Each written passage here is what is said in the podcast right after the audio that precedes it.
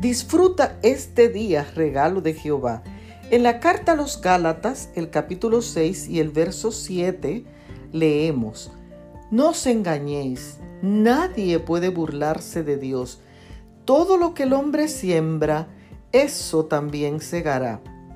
Generalmente, en la mañana le echo agua a mis flores y encontré que del lado derecho de la grama o habían crecido 12 hongos silvestres y del lado izquierdo había nueve. Estaban bien erguidos y hermosos. Lo sorprendente fue que nadie los sembró.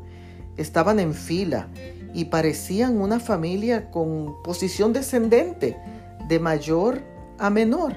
Y realmente se veían sanos y apetecibles.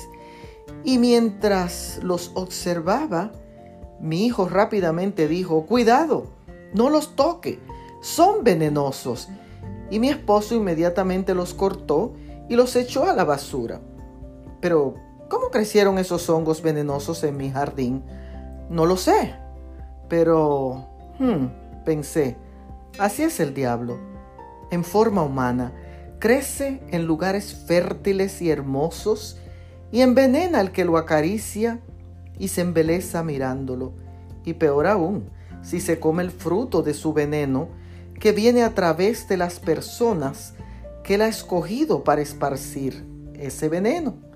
En el día de hoy, tenga mucho cuidado con lo que siembra. Bendiciones.